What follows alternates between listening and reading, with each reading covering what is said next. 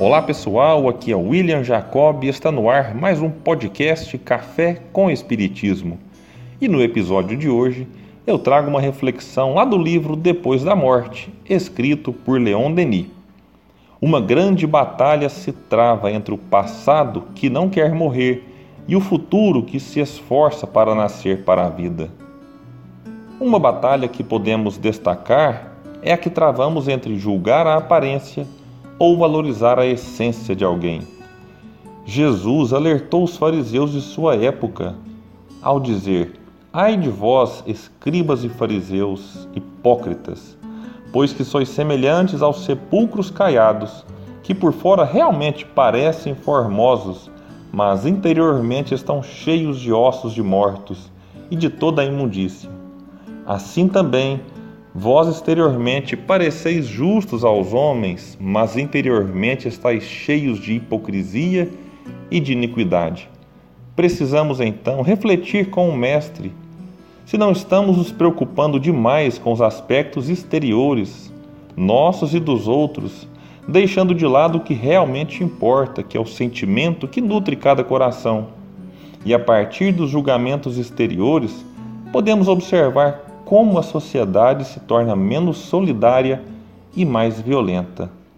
Vale ressaltar que alguns comportamentos homofóbicos, misóginos, machistas, racistas, xenófobos foram, de certa forma, ensinados e exemplificados pelos pais, familiares e, em alguns casos, chega a ser algo cultural. Digo isso não para relativizar o erro mas para entendermos que, mesmo entre os que possuem tais pensamentos, encontraremos dedicados companheiros das tarefas espíritas e que dizem algumas coisas ofensivas, não por maldade, mas por ignorância. Se desfazer de tudo isso leva tempo, mas o primeiro passo a ser dado neste sentido é reconhecer tais pensamentos, e para isso é importante que reflitamos sobre algumas questões. Qual a nossa reação ao ver alguém tatuado aplicando passes? O que pensamos quando um amigo espírita fala que não poderá ir a um evento do centro durante o carnaval porque combinou de fazer parte de um bloco de rua? Que sentimento temos ao ver entrar na sala de estudos ou no salão de palestras um casal homossexual? As respostas que dermos a estas e outras questões semelhantes podem indicar se precisamos rever conceitos retrógrados e que causam ainda mais divisão em nossa sociedade.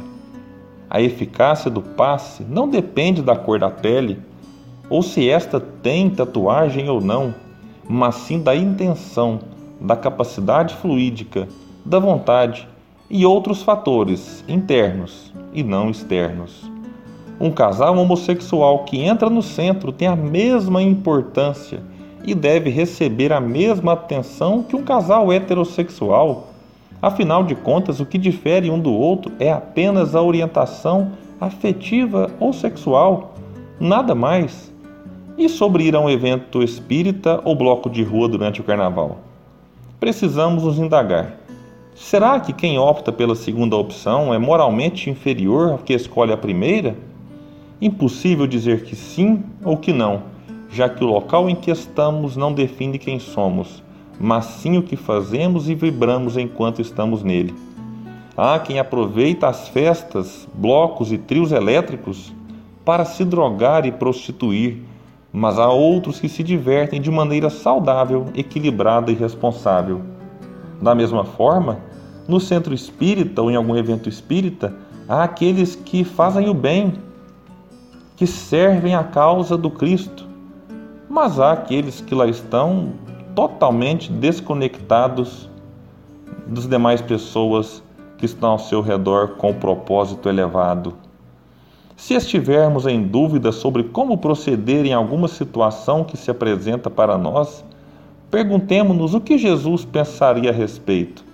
Será que ele julgaria e condenaria alguém pela cor da pele orientação sexual, preferência político-partidária, preferência de um espaço em detrimento de outro num determinado momento? Bom, Jesus deu vários exemplos ao longo de sua existência entre nós de que ele embora estivesse do alto de sua moral, de sua superioridade em relação àqueles que conviviam com ele, Jesus não julgava. Mas ele era muito duro com os hipócritas que valorizavam a aparência e não a essência. Evitemos, portanto, os julgamentos apressados e impróprios. Abramos a mente e o coração para discutir aquilo que nos incomoda e, diante de alguma insatisfação com o outro, aproveitemos para fazer um mergulho para dentro de si em busca do autoconhecimento que nos conduzirá ao progresso moral.